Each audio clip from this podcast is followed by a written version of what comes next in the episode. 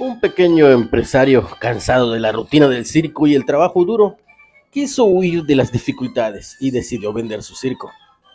Como sabía que entre sus compañeros había un buen poeta, le pidió el favor que le hiciera el aviso de la venta.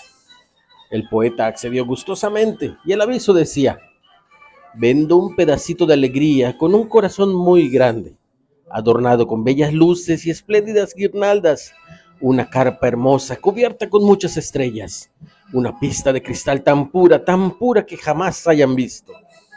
El poeta tuvo que marcharse para otro circo, pero con el tiempo decidió visitar a los nuevos dueños pensando que su jefe, aquel hombre que le mandó hacer el aviso, se había ido. Su sorpresa fue que, al ver a su jefe trabajando con sus faenas, el poeta le preguntó, amigo, ¿no se iba del circo?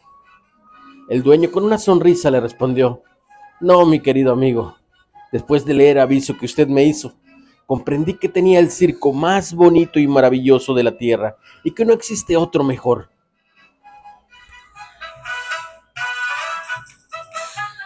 A ti que estás leyendo o escuchando esto, no esperes a que venga un poeta para hacerte un aviso que diga lo maravillosa o maravilloso que eres en tu vida, con tu vida de circo, tu hogar, tu pareja, tu familia y lo que con tanto trabajo posees hoy. Demos gracias a Dios porque tenemos vida, salud y esperanza de poder seguir luchando para alcanzar día con día nuestras metas.